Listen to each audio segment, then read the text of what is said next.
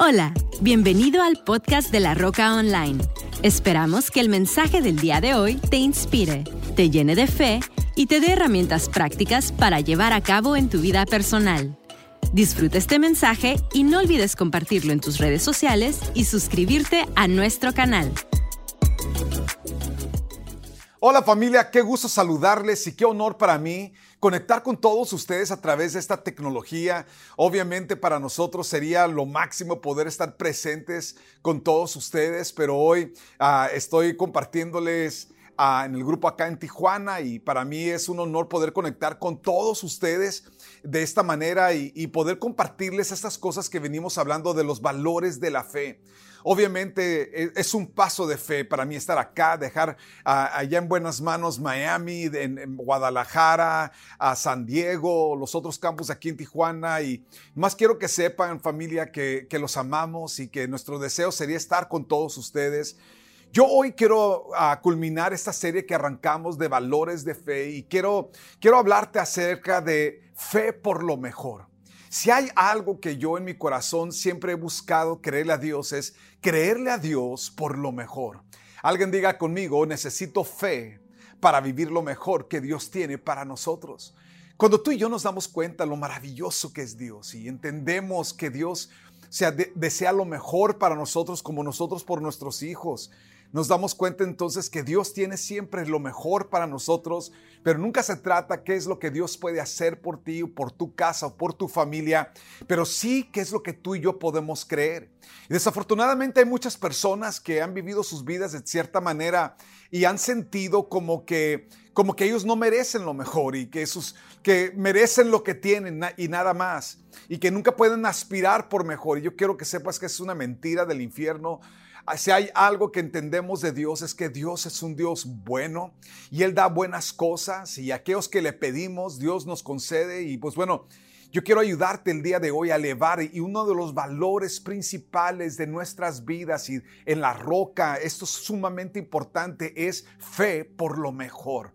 Lo mejor para ti no es lo mejor para la persona quizás sentada a tu lado. Quizás lo mejor para ti no es, no es lo mejor para otras personas en otros lugares, pero, pero lo más importante es que tú y yo tengamos fe por lo mejor que nosotros sabemos que Dios tiene para nosotros. Y hoy yo quiero animarte a que abras tu Biblia aquí conmigo en el libro de Hebreos capítulo 11 y el versículo 30 dice lo siguiente. Y vamos a ver el versículo 30 en varios capítulos el día de hoy, está muy padre. Pero quiero que veas lo que dice. Fue por la fe que el pueblo de Israel marchó alrededor de Jericó durante siete días y las murallas se derrumbaron. Las murallas se derrumbaron. Y yo saben, saben que me encanta esa porción de escritura y me encanta que la Biblia dice que esto ocurrió por la fe porque ellos para poder ver ese milagro estaban conscientes de que no solamente era bueno lo que habían vivido, pero había lo mejor por delante. Y cuando ellos se, le creen a Dios para vivir lo que Dios tiene para ellos, ellos tuvieron que dejar otra vida atrás. Y muchas veces esa vida es la que muchas veces nosotros no estamos dispuestos a dejar. La vida de lo, de lo bueno. Porque muchas veces, como alguien dijo, lo bueno pareciera enemigo de la excelente o de lo excelente. Qué importante es ser personas que le creemos a Dios por lo mejor. Y que no importa qué, qué bien podamos estar en algún sitio, en alguna ciudad, Dios tiene lo mejor para nosotros. Y lo mejor no es lo que dejas atrás, familia, pero sí lo mejor es lo que tienes por delante. Y me encanta esa escritura porque dice que fue por la fe que ellos marcharon alrededor. Mi pregunta es, ¿por qué estaban ahí para empezar? porque no se conformaron a tener nada más, a estar nada más bien. Ellos estaban creyéndole a Dios por lo mejor.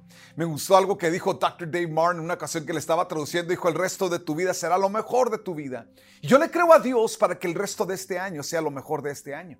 Y para muchos lo mejor de estos últimos años. Qué importante es que seamos personas que le creemos a Dios por lo mejor. Ahora, en el desierto, ellos, el lugar que ellos estaban dejando para ir por lo mejor, porque el llegar a Jericó y ver una ciudad amurallada, tú y yo tenemos que entender, esto podía ser desanimante y vamos a leer un poquito más de, de qué actitudes tuvieron otras personas, pero hombres y mujeres de fe Nunca nos limitamos a la vida del desierto. Y no me refiero, con todo respeto, a los que están en, en Yuma, Tucson, Phoenix. Escúchame familia, con todo el corazón les hablo que que hay una vida que Dios tiene para ti, que es una vida de abundancia, es una vida de más que suficiente. Y, y sin embargo, en el desierto, ellos tuvieron exactamente eso, tuvieron lo suficiente, porque Dios estaba llevándolos por un proceso. Y en el proceso Dios hace varias cosas o tres cosas que yo veo. Número uno, y que Dios hizo con ellos fue que número uno tenían lo suficiente. En el desierto nunca les faltó nada. De hecho, Deuteronomio 29, versículo 5, me encanta lo que dice. Nota lo que dice. Dice, durante 40 años te guié por el desierto. Nota, Dios los guió para atravesar ese desierto. Sin embargo, ni tu ropa ni tus sandalias se gastaron. No, dice la escritura, no comiste pan, ni bebiste vino, ni otras bebidas alcohólicas, pero Él suplió tus necesidades para que supieras que Él es el Señor. Nota, en el desierto a ellos no les faltó nada. De hecho, es interesante porque muchas veces personas que en el momento que, que ya no te falta nada, piensas que hasta ahí llegaste y que eso es todo a lo que Dios te ha llamado. Sin embargo, muchas veces el tener esa suficiencia es enemiga de ser una persona que busque lo abundante. Me gustó algo que dijo William Blake, dijo, la gente no sabe distinguir aquello que es suficiente hasta que no tienen más que suficiente. Una vez escuché a un amigo decir, yo no sabía que éramos pobres hasta que no salí y me di cuenta realmente lo, lo pobre que éramos. Y, y una de las cosas que Dios hizo con la nación de Israel es de que Él los llevó a través de un desierto donde les dio todo lo que necesitaban. Les dio todo lo que ellos necesitaban. La segunda cosa que ellos tuvieron en el desierto es que tenían cobertura. Dice la escritura que el Señor iba delante de ellos y los guiaba durante el día con una columna de nube y durante la noche con una columna de fuego. Y, me encanta porque la Biblia nos enseña que ellos vivían cubiertos por Dios en el día eh, del sol, ese sol que hace allá en el Medio Oriente que es terrible. Dice que los cubría una nube y en la noche los, los cubría una columna de fuego. Y es impresionante saber que, que Dios es un Dios que siempre está al tanto de tu vida. Y vivir cubiertos por Dios es importante, pero quiero que entiendas, amigo, que, que esa es una parte de lo que Dios tiene para nuestras vidas. La tercera cosa que Dios hizo por la nación de Israel y que hace por nosotros en esa tierra de lo suficiente es que nos da maná. Y Dios les dio maná, una provisión que Él les daba. Dice la escritura en Deuteronomio 8, versículo 3, sí, te humilló permitiendo pasar hambre y luego dice alimentándote con maná, un alimento que ni tú ni tus antepasados conocían hasta ese momento. Lo hizo para que para enseñarte que la gente no vive solo de pan, sino de que vivimos de cada palabra que sale de la boca del Señor. Me encanta cómo la escritura nos describe lo que ellos vivieron en el desierto. En otras palabras, el desierto, lo suficiente, el maná, la nube de día, la columna de noche, el tener lo suficiente era parte de un proceso en el corazón, pero no el destino final.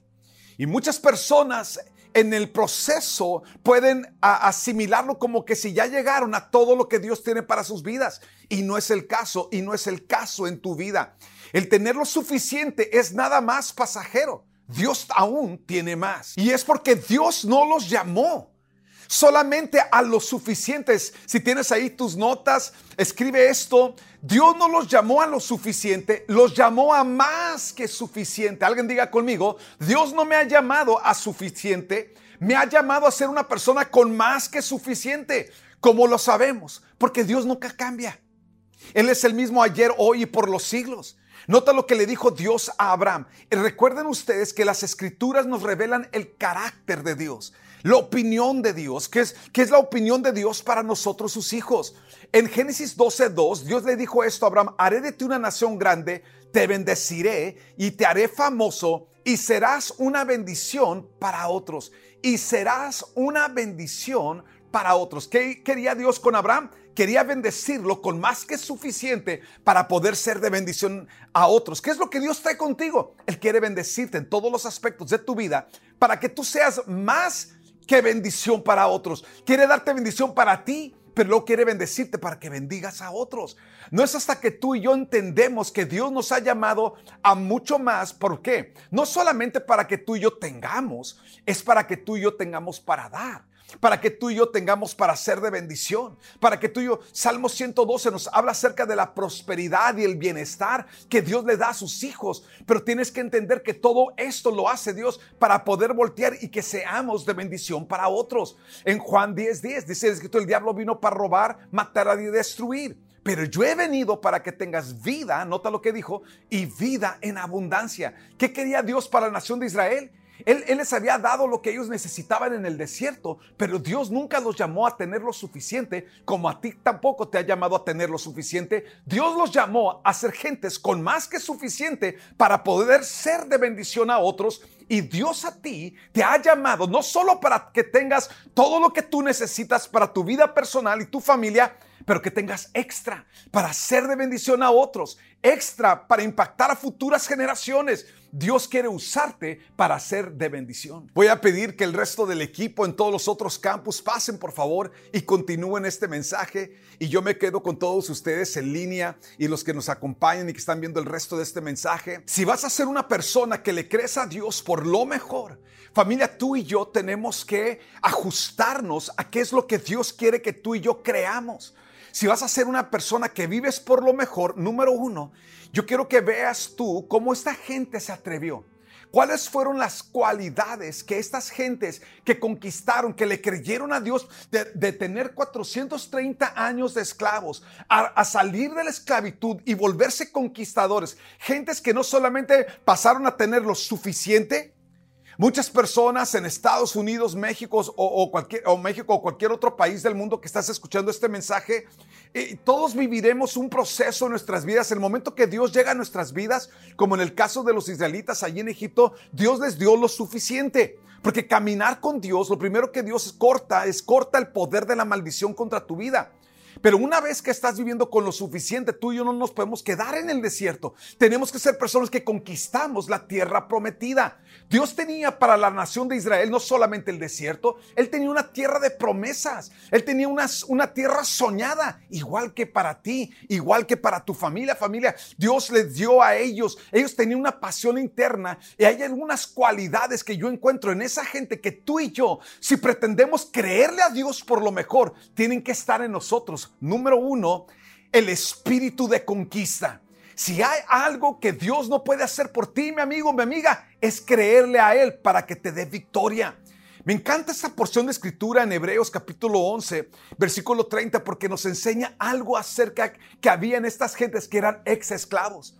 Es que a pesar de todo lo que habían vivido, dentro de ellos estaba el espíritu de conquista. El espíritu que no podía ser vencido por las murallas que veían, por las historias que escuchaban, eran gentes que confiaban plenamente en el Señor. Y Dios les quitó el ADN de, esclavos y les dio un ADN de conquista. Nota lo que la escritura dice en Números capítulo 13, versículo 30. Algo que, que Caleb manifestó y que me encanta. Dice la escritura que habían regresado a reconocer la tierra y lo bueno que era, pero también vieron los retos. Escúcheme familia, no existe nada bueno, no existe nada que valga la pena que no tenga retos con el paquete.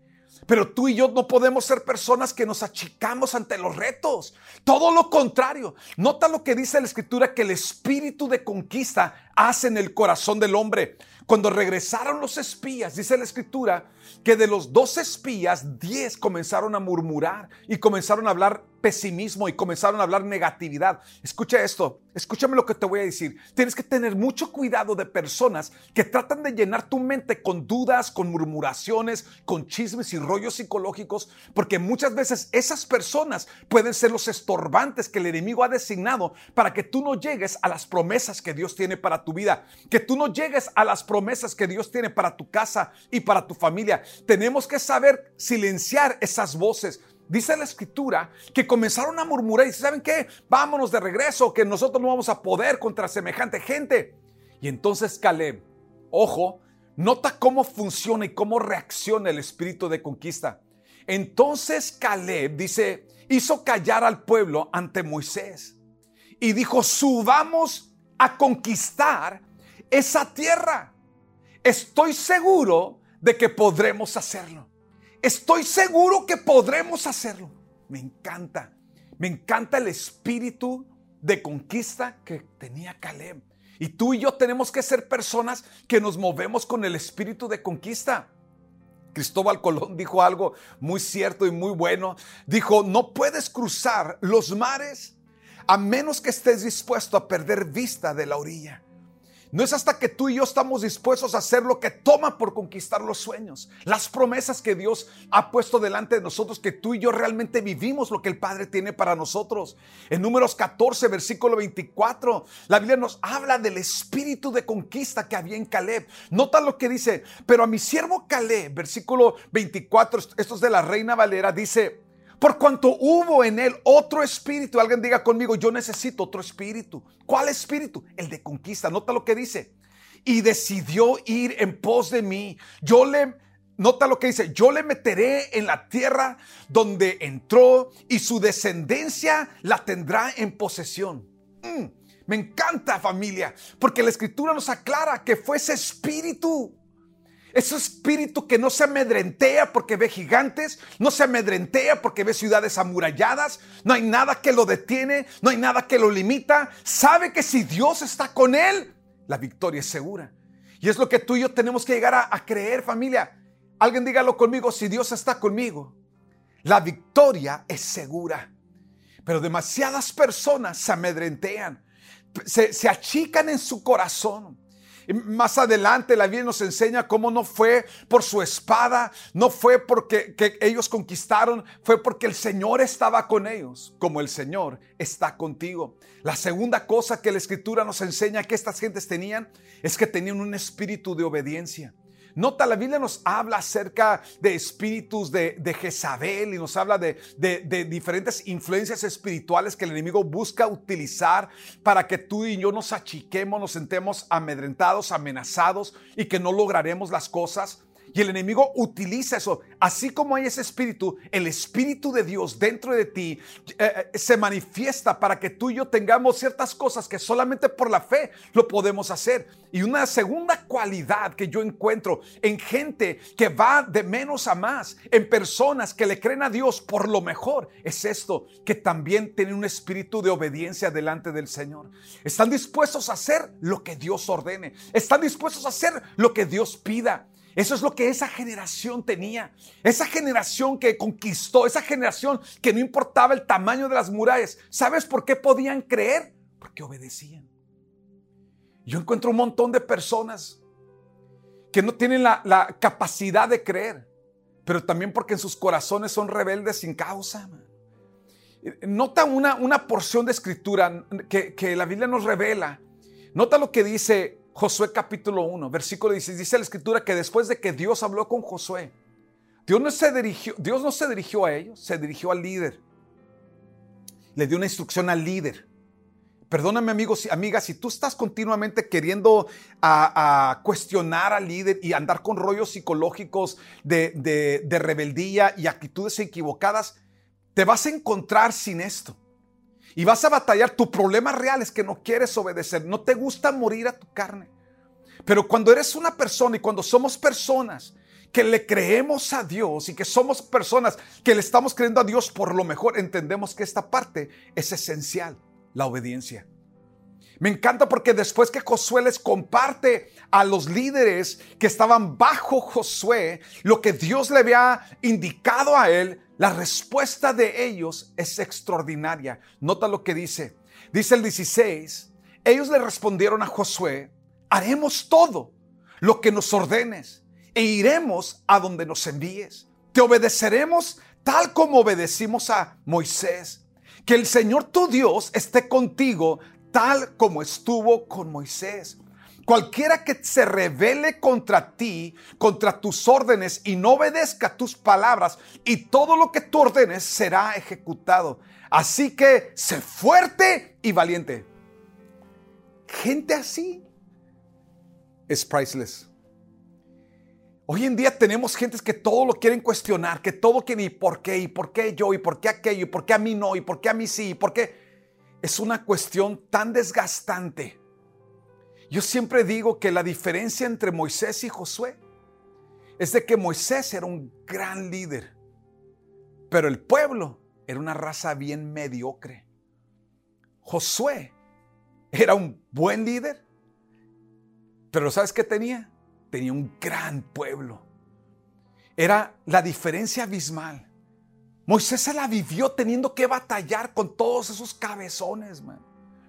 Josué tenía una generación de gente que estaba dispuesta a obedecer todo lo que Dios indicara. Y por eso ellos podían creerle a Dios por lo mejor. Por eso ellos no se quedarían en un desierto en la, en la, voluntad de Dios pasiva, sino que todo lo contrario, ellos vivirían la perfecta voluntad de Dios para sus vidas. Dios no te ha llamado a ser una persona que lo entiendes todo, pero sí te ha llamado a ser una persona que obedeces todo. Dije, Dios no te ha llamado a ser una persona que, que está siempre desafiando, siempre desafiando autoridad, pero sí te ha llamado a ser una persona que escuchas la voz de Dios a través de tus líderes y obedeces la voz de Dios. Demasiadas personas mueren en el desierto y nunca viven lo que Dios tiene para ellos, porque toda su vida se la viven nada más con una actitud de rebeldía, nada más con una actitud desafiadora, en lugar de ser personas que dicen, sí Señor, obedeceré. Si tú traes esa indicación, si, si, mi líder, si las personas que tú has puesto, Señor, dan esa indicación, Señor, vamos a obedecer, lo vamos a hacer, te vamos a creer, porque entonces ese líder que tú honras, para obedecer es el mismo líder que te guía para que tú vivas lo mejor que Dios tiene para tu vida. Me gustó algo que dijo Juan Calvino, dijo lo siguiente, no podemos depender de las promesas de Dios si no estamos dispuestos a obedecer sus mandamientos. No podemos depender de las promesas si no obedecemos los conceptos, los principios de Dios. Familia, qué importante ser personas que caminamos y que vivimos en obediencia. ¿Qué tenían estas gentes? Estas gentes tienen un espíritu de conquista, tienen un espíritu de obediencia. Número tres, tienen un espíritu de sometimiento. ¿Por qué sometimiento? Porque algunas veces aquello que tenemos que hacer es algo que le choca a nuestra carne. Y es entonces cuando nos sometemos, hay mucha gente que, que piensa que estar de acuerdo es estar en sometimiento. Déjatelo aclaro familia. No es hasta que estás en desacuerdo que el sometimiento existe. Y muchas personas quieren quieren estar de quieren que, que, el, líder esté de acuerdo con ellos o ellos con el líder para hacer lo que el líder está instruyendo. En, una, en esta, esta gente que se levantó a conquistar, junto, justo antes de que esto sucediera, dice la escritura en Josué capítulo 5 que Dios dio la siguiente instrucción. En esos días el Señor le dijo a Josué, prepara cuchillos de piedra y, y circuncida a esta segunda generación de israelitas Así que Josué preparó cuchillos de piedra y circuncidó a toda la población masculina de Israel. ¡Auch! Estos eran adultos. Y Dios, antes de que pudiera dirigirlos en la conquista, primero tenía que dirigirlos en sometimiento. Y toda esa generación, en lugar de alegar con él, oye, ¿qué te pasa si ya somos grandes, ya somos adultos? ¿Cómo que nos vamos a circuncidar?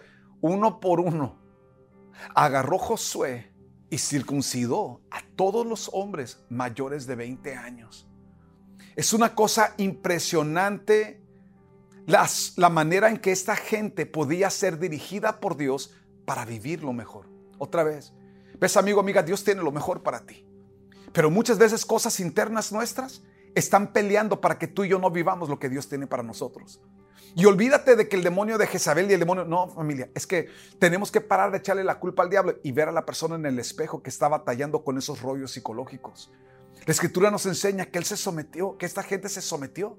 Y porque se sometió, Dios pudo introducirlos a la tierra de las promesas y comenzaron a conquistar lo inconquistable, comenzaron a vivir lo inalcanzable para el mundo conocido.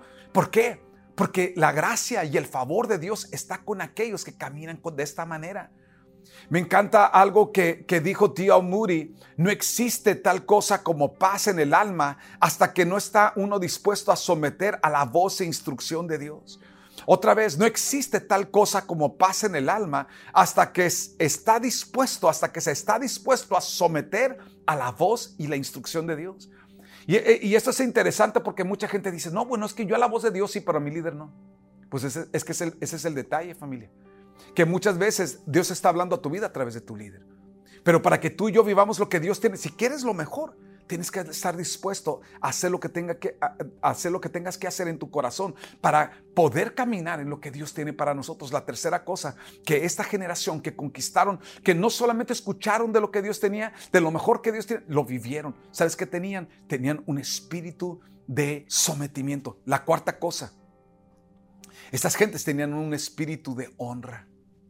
Me encanta porque cuando tú y yo estudiamos esta porción de escritura, estas gentes que fueron de menos a más, estas gentes que dejaron de ser personas victimizadas en el desierto y que no podían conquistar porque no es que yo fui esclavo y yo fui esto. Hay tantas personas que sus vidas están literalmente esclavizadas por tanto rollo psicológico que se pierden lo que Dios tiene para ellos delante de ellos. Dios te ha llamado a ser una persona que vives por, encima de las cosas que, te, que sufriste o que te ocurrieron en el pasado. Dios tiene un futuro extraordinario para tu vida, pero necesitamos ser personas de honra. ¿Cómo que de honra? Sí, familia. Porque cada vez que tú le crees a Dios, tú honras a Dios. Cada vez que tú le crees a Dios para aquello que solo la mano de Dios puede hacer, tú honras a Dios. Honramos la sangre de Cristo cada vez que le creemos a Dios por el perdón que hemos recibido por nuestros pecados. Honramos el poder de Dios para salvar cada vez que nosotros compartimos el Evangelio o compartimos el mensaje de salvación a otros. Estamos en un tiempo, familia, que Dios nos ha llamado a conquistar, pero si vamos a conquistar, tenemos, si vamos a conquistar lo mejor, tenemos que creerle a Dios. Y si algo tiene que haber en nosotros, un espíritu de honra. Honramos a Dios, honramos a nuestros líderes, honramos a la gente que Dios ha puesto en nuestras vidas. Honra es importante. La escritura nos enseña que hubo una generación, esos diez espías hablaron cosas y barbaridades y media. Y dice la escritura que ellos se rebelaron contra Moisés. Pero eh, nota la actitud que hubo en, en, un cuate llamado Caleb. Y nota lo que Dios habla de Caleb. Dice la escritura en números 14, 11. Y el Señor le dijo a Moisés, le dijo acerca de esa generación, escucha lo que le dijo, ¿hasta cuándo me despreciará este pueblo? O sea, ¿hasta cuándo viviré sin que esta gente me honre? Nunca me creerán, aún después de todas las señales milagrosas que hice entre ellos. Nunca me creerán. Nuestra fe honra a Dios. Y en respuesta a eso, Dios honra nuestra fe. Dije, nuestra fe honra a Dios y en respuesta a eso, Dios honra nuestra fe. Cada vez que tú y yo le creemos a Dios por aquello que parece eh, imposible, estamos en todos los campos de la roca. Este fin de semana que viene, familia, estamos creyéndole a Dios por cosas milagrosas. Estamos creyéndole a Dios por cosechas milagrosas, pescas milagrosas. Y hay gente que dice, bueno, ¿cómo va a ser eso posible? Si mira, escucha esto, es que Dios lo va a hacer. Es que el Señor lo va a hacer. Dios puede, Él quiere y lo va a hacer. Es lo que Él necesita, es gente que le cree al Señor. Yo no sé de ti, pero yo tomé una decisión hace tiempo atrás y le vamos a creer a Dios. Así que estén orando todos porque le vamos a creer a Dios por cosas grandes que vienen en camino. Más adelante, números 14, versículo 6, nota lo que, lo que dice la escritura acerca del espíritu de honra. Dice la escritura, dos de los hombres que exploraron la tierra, Josué hijo de Nun y Caleb, hijo de Jefoné, se rasgaron la ropa y dijeron a todo el pueblo de Israel, la tierra, nota lo que dice, la tierra que atravesamos y exploramos es maravillosa, o sea, es mejor que el desierto. Alguien diga conmigo, lo que Dios tiene delante de mí es mejor que el pasado atrás de mí. Nota lo que dice, que si el Señor se agrada de nosotros, Él nos llevará a salvo esa tierra y nos la entregará. Es una tierra fértil, es una tierra donde fluyen leche y miel. No se rebelen contra el Señor, no teman el pueblo de esa tierra. Para nosotros son como presa indefensa, ellos no tienen protección, pero el Señor está con nosotros. No les tengan miedo. Alguien diga conmigo, el Señor está con nosotros. Nota lo que cuando la Biblia dice que había otro espíritu en ellos, es que había un espíritu de conquista en ellos, había un espíritu de obediencia en ellos, había un espíritu de sometimiento en ellos, había un espíritu de honra. Estas gentes honraban la grandeza de quien es Dios no honraban o más bien no menosprezaban a Dios por apreciar su opinión de lo que pensaban ellos de los gigantes o de las ciudades amuralladas. Para de glorificar los problemas y comienza a glorificar y exaltar a Dios que tiene la solución. Dios es un Dios que es más que suficiente para todo lo que tú y yo atravesemos en la vida. Y es por eso que hoy al concluir este mensaje quiero que, que entiendas, amigo, que venimos hablando acerca de valores de fe, porque la fe no es una palabra pronunciada religiosamente como lo es para mucha gente, pero es un estilo de vida comprometido con Dios. Es un estilo de vida, un estilo de, de vida de compromiso con el Señor, de creerle a Dios, de confiar en Dios, de depender de Dios y saber que si Dios está contigo, si Dios está conmigo, familia, lo mejor está por delante. Quiero invitarlos a que inclinen su cabeza, cierren sus ojos en todos los campos y hagas esta oración con todo tu corazón y le digas, Padre, gracias por todo lo que tú has hecho en el desierto de mi vida. Porque en el desierto yo he podido ver tu mano de amor. En el desierto yo he podido, Señor, depender de ti. Ver quién tú eres, Señor, y saber que tú estás conmigo. Pero el día de hoy, Señor, yo quiero caminar en lo que tú tienes para mí. Quita de mi corazón, Señor, toda actitud incorrecta, todo espíritu incorrecto. En el nombre de Jesús yo renuncio a todo espíritu de derrota, a todo espíritu de mediocridad. Y en el nombre de Jesús yo declaro que yo te creeré, Señor. Yo confiaré y el día de hoy escojo para mi vida, Señor, obediencia Pon en mí el espíritu de conquista que me lleve a obedecerte, Señor. Pon en mí un corazón, Señor, de lo imposible. Pon en mí un corazón, Señor, para poder creerte a ti, confiar en ti, depender de ti para lo que tú ahora harás. Padre, perdona toda desobediencia. Perdona mi falta de obedecer cosas que tú ya me has indicado. Perdona toda falta de sometimiento, Señor. Perdona toda deshonra en mi vida. Perdóname, Señor, si en un momento de ver las situaciones o los problemas olvidé el tamaño de quien tú eres y te medí a mi problema. Perdona mi deshonra, Señor. Hoy decido creerte a ti. Hoy decido depender de ti. Y yo declaro, Señor, si tú estás conmigo, no hay nada que pueda resistirme. No hay nada que pueda limitarme. No hay nada que pueda estorbar lo que tú, mi Dios, harás. Vivo para ti. Vivo para amarte, para glorificarte, para exaltarte a ti, mi Dios. Y te doy gracias, Padre. Gracias por tu amor. Gracias por tu fidelidad. Gracias por todo lo que tú obras y todo lo que tú haces a favor de mi vida y de mi casa. En el nombre de de Jesús. Familia, créele a Dios por lo mejor. Y sabes que una de las cualidades que personas de conquista hacemos es que nosotros practicamos lo mejor, damos lo mejor de nosotros, hacemos lo mejor que podemos hacer. Buscamos servir con excelencia, que todo lo que nosotros hagamos siempre demuestre la excelencia de nuestro corazón. Yo quiero animarte a que no te pierdas la oportunidad de sembrar, de diezmar, de, servir en esta temporada. Saben familia que, que, nosotros juntos logramos las cosas grandes. esto que Dios va a hacer este próximo fin de semana será el esfuerzo de toda la roca, toda la familia de la roca y, le agradezco a Dios por un equipo tan increíble. Y nomás quiero que sepas, familia, tú y yo no fuimos, no nacimos para el desierto, nacimos para la tierra de promesas. Y si Dios está contigo, Él te llevará a esa tierra. Yo quiero hacer una oración por aquellas personas que quizás estás conectada el día de hoy y te, y te encuentras alejado o alejada de Dios. Quiero invitarte a que no vivas un solo día de tu vida en esa condición. Si ese hombre eres tú, si esa mujer eres tú, ahí donde estás, inclina tu cabeza, cierra tus ojos y haz esta oración con todo tu corazón. Dile conmigo, Padre, gracias por el amor que le tienes a mi vida. Perdona mis pecados, perdona mi rebelión, perdona la dureza de mi corazón. Señor Jesús, yo te invito a que tú seas el Señor de mi vida, la autoridad de mi vida. A través de tu presencia habla y trata conmigo. Lo que tú trates conmigo, lo que tú me indiques, yo obedeceré. Gracias Padre por amarme. Gracias por perdonarme y gracias por permitirme vivir la mejor vida. En el nombre de Jesús. Amén y amén. Les amamos familia. Que Dios les bendiga. Que tengan un excelente día y una super semana. Si este mensaje te bendijo, asegúrate de compartírselo a todas las personas que tú puedas. Dios les bendiga. Esperamos que este mensaje haya llegado a tu corazón. No olvides suscribirte a nuestro canal y compartir este podcast con alguien más. Para más información de La Roca, visita www.larrocacc.com. Hasta la próxima.